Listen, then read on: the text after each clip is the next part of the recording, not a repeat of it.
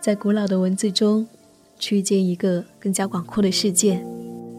嗨，你好，我是夏玉，夏天的夏，回忆的玉，很高兴又和你在一起。在二零一七年年末，我清点了过去一年来阅读的三十多本书，从旅行、心理到文学、内心的成长，也列下了今年的读书计划。我要把更多的时间用来和文字相处。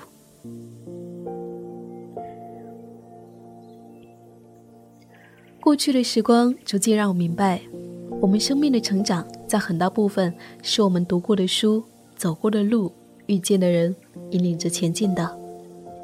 正是这一些看似无用的许多事情，改变着我们生命的潮流。二零一八年，我还是想要把寂静书房做下去。我也许还写不出令人深省的文字，但是透过阅读，透过用声音传递的方式，我可以在书房里面和你分享许多美好的书籍，和你讲述一个更加广阔的世界。今天我想要跟你分享的是来自于宁远的书籍，《有本事文艺一辈子》。现在我手上就拿着这一本书。说起这一本书，我时常会想起跟这本书的一次美好的交集。是在去年夏天的一个周末，我一个人去另一座城市参加高三舍友的婚礼。那路上因为赶车还别的事情，搅得心绪不宁。于是便打开了包里的这一本书，在文字中，我又重新嗅到了宁静美好的气息，呼吸也缓慢下来。嘴角上扬。当整个人从书中的世界抽离出来，窗外掠过的一切风景渐渐明晰，在我内心也漾出了水灵灵的波纹。我看见了阳光下的那一些青春的少女，天空的湛蓝，风吹动的发丝，感受着温柔的清风。这一切让我觉得，在那个当下是那么的美好。这一种相似的感受，也出现在我看见宁远的时候。在二零一五年，我在北京实习的时候，在他的另一本书的签售会上，我第一次看见他，扎着麻花辫，穿一袭自己做的棉布裙子。两年以后，再一次在广州的和田书房看到他，是这一本《有本事文艺一辈子》的签售会上。还是穿着自己做的衣裳。时隔两年，时光似乎没有从他的身上经过。我早已经忘了那一天他说过的许多话，但是我依然记得他身上所透露出的一种让人感到很舒服的美。我一直认为，那些真正的美能够穿透岁月，成为我们的模样。在他身上。你能够看到美的含义。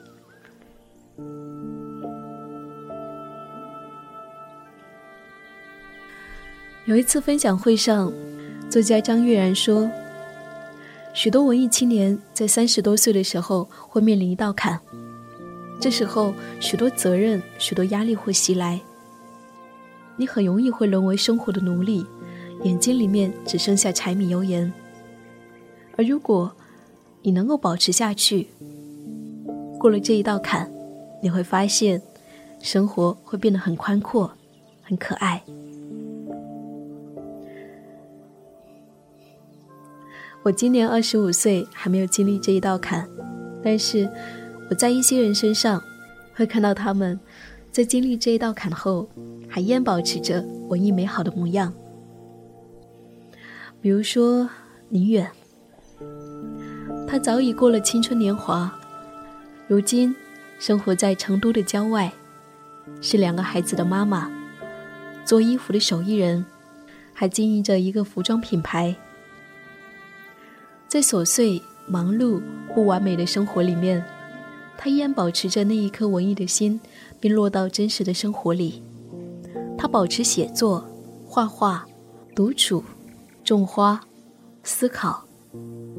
经年累月，时光赋予他一种柔软的质地。文字是一个人内心的呈现，在宁远的书里面，无论是把时间浪费在美好的事物上，还是这一本有本事文艺一辈子，都呈现了像他一般让人舒服宁静的篇章，或长或短。你会在他的琐碎日常里面。看见另一个美好的精神世界。这些文字总是在提醒读到的人，在满是六便士的世界，要记得时常注视月亮。我也愿意这样。我盼望，无论生活向我们抛来什么，都别忘了，在物质世界之上，还有一个更为迷人的精神世界。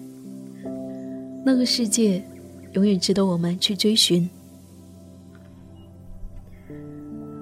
就如同宁远所说，我所理解的文艺，是脚踏实地的走在路上的时候，不忘抬头望天空，是能够发现微小细节里的那些美好的瞬间，是不以庸常生活妥协的离地一厘米的飞翔。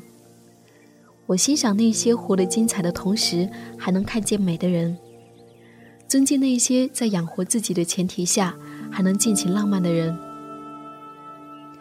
如果文艺就是这样，我愿意一辈子文艺下去。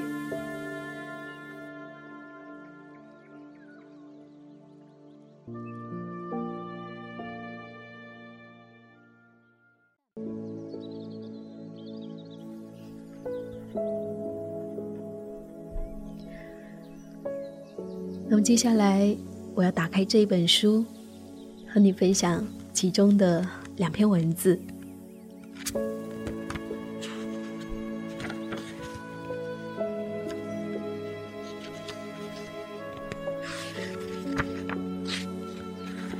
好了，终于找到了这一篇文字。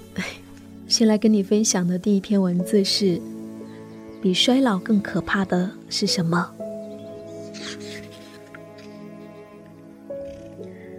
如果你对现在的自己满意，就应该感谢过去岁月里面经历过的人和事，是他们组成了现在的你。是的，谢谢。人生过半，前半生在世间碰撞腾挪，哭啊，笑啊，累呀，爱呀，恨呐，美貌啊，丑陋啊，经历过的。也都有那么多了，在下半场，你会看见过去那一些千丝万缕、百转千回会怎样发生作用，怎样产生连接，怎样和未来一起塑造一个更丰富的自我。除了期待和投入，偶尔也可以悠闲的做一个旁观者。这么一想，下半生会更有意思，也会更有意义呢。比衰老更可怕的是什么？我担心会失去对事物的敏感，担心不再怀有对世界的好奇。我还要做远远的村庄里面那一个懵懂的小伏低，即使走不动了，说不出话了，眼神不好了，还能够惊叹雨点落在瓦片上，还能听到春天花开的声音，感觉到。冬天雪花的温柔，还可以被像在墙上钉钉子这样一句简单的话语震动的半天说不出话来。自由支配的时间，相对舒适的生活，可以随意享用的食物，这些都是好的，但还不够。要随时准备好把自己扔进困难。扔进那些不那么通坦，但是有光的路途。生而为人，我很荣幸。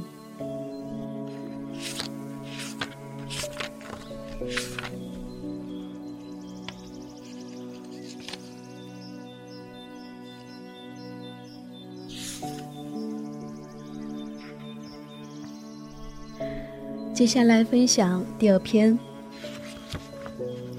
这篇文字叫做《春天这欲言又止的静谧。过完年，又到出发的时候，很多心意，很多计划，很多很多的爱。尽管知道这么多的很多播进土壤里面，并不是都能够有收成，但是，仅仅是看着嫩芽从土里面钻出来，就已经很好了呀。在所有的成语中，我现在最爱生机勃勃。一切都将回到秩序里。院子里绣球花会开，有阳光的天气会越来越多。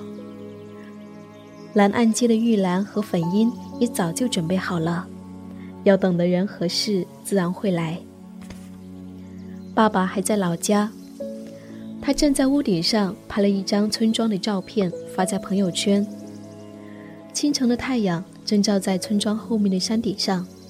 他写下：“早上的太阳，半山绿来半山黄。”我看着这些字和照片，想象着他站在屋顶的样子，单手叉腰，眯缝着眼，嘴里包裹着笑意。他身旁的雾气还没有散尽，远处的山坡到处都是暖黄色的光。这是春天里面多么振奋人心的早晨啊！刚起头，有的是功夫，有的是盼望。这春天，想把整个的自己深深的投入进去。这时光，这早晨，这欲言又止的静谧和生机。更爱自己，更加节制的面对食物，穿得体的衣服，过清简的生活，保持阅读、思考，还有发呆。全情投入的工作，热爱它，制定计划，完成它。每一次出发都值得大张旗鼓，放声歌唱。愿桥都坚固，隧道光明。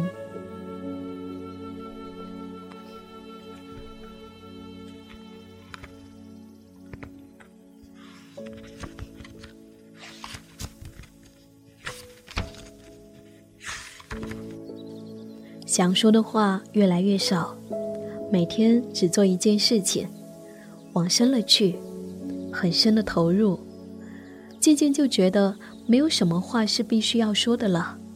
在沉默里，很多喜悦在发生。很多工作会觉得累，但不是疲乏，像手艺人打磨器具，也像清晨在有溪流和鸟鸣的林间跑步。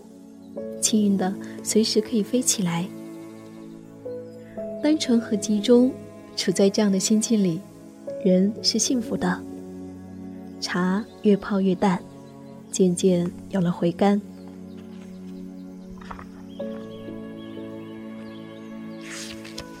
嗯，那关于这本书读到的就这三个小篇章。如果。也喜欢这一些文字，你也想要了解一位文艺的妈妈 是怎么生活的。欢迎你找到这本书来好好的读。我是夏意，夏天的夏，回的意。这一期节目就和你分享到这里，感谢你用心的聆听。如果你想要看到节目的文字。可以在微信公众号搜索 “nj 夏意”，大写的 “nj”，夏天的夏，回的意，就可以找到我了。我们下期再见。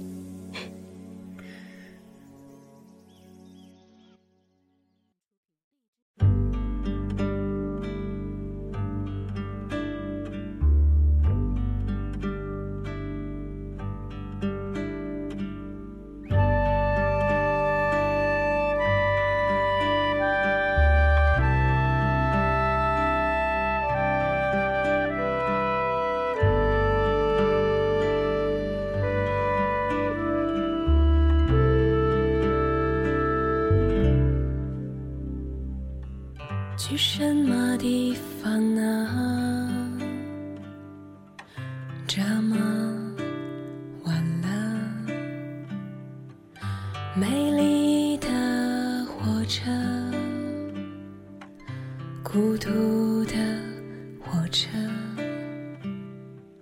疾苦是你。汽笛的声音，令人记起了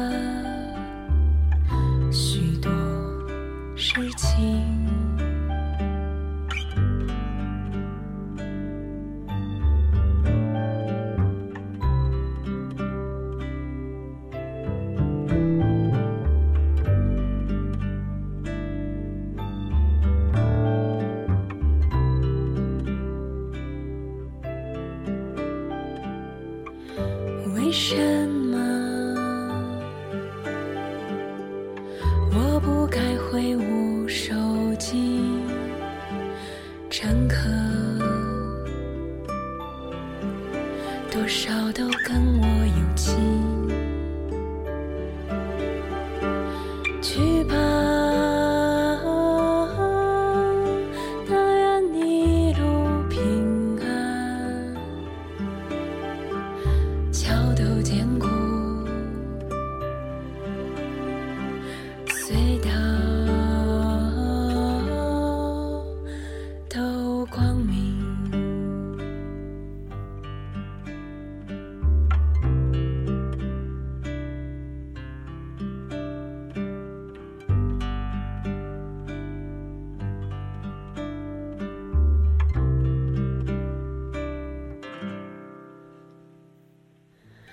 什么地方呢？这么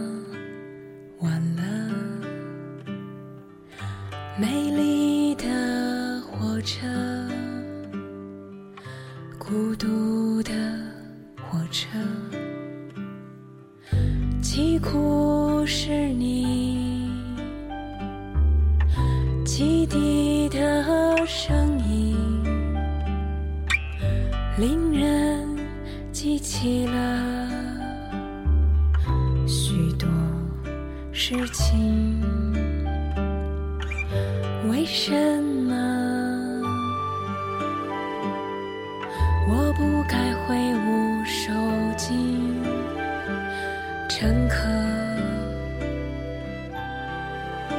多少都跟我有情。